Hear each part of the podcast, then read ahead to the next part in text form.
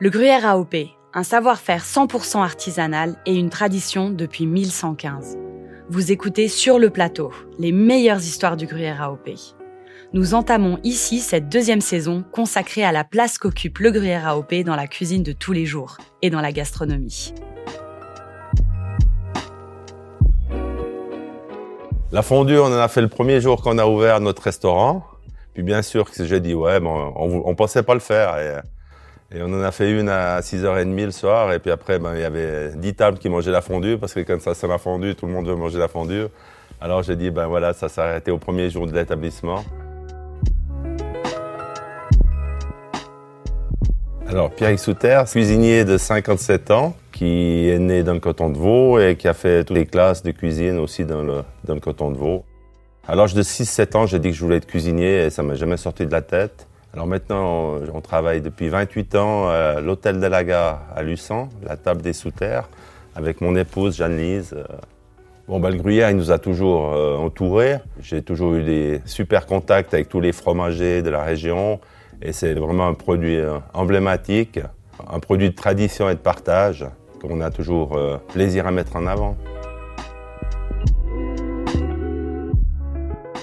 Pour faire un bon gratin, moi je trouve que la meilleure façon de le faire, c'est de le couvrir.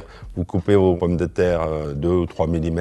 Après, vous les mettez dans votre casserole avec du lait, vous couvrez de lait et vous cuisez gentiment pendant 5 ou même 10 minutes jusqu'à ce que ça lie, que la pomme de terre commence à légèrement cuire mais que l'amidon se mélange avec le, lait. Et puis là, vous avez déjà, sans avoir mis la crème, c'est déjà un peu lié. Après, à ce moment-là, vous mettez la moitié de votre crème dedans, que vous avez prévu, et vous mettez dans votre plat, vous étalez bien à plat, euh, un petit peu de crème dessus, et puis là, vous mettez au four. Moi, j'aime bien pas le cuire trop vite. Vous mettez plutôt à 150 degrés pendant presque une heure. Et puis après une heure, ben là, vous mettez votre gruyère dessus râpée, et puis vous le finissez encore une demi-heure comme ça, tranquille, pas que le gruyère soit trop euh, marqué, trop, euh, trop fondu ou trop grillé. Hein.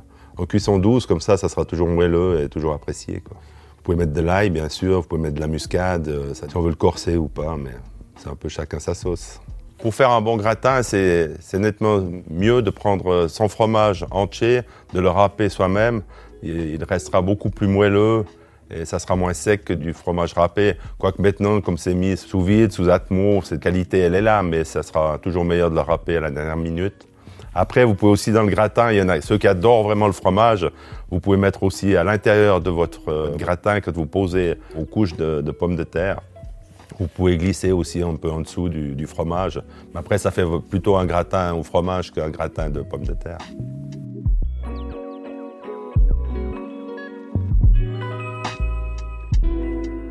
Pour avoir un bon gratin, je trouve que la meilleure façon, c'est justement d'aller doucement en cuisson, de prendre son temps, et surtout avec euh, toujours le fromage avec une bonne bouteille de vin.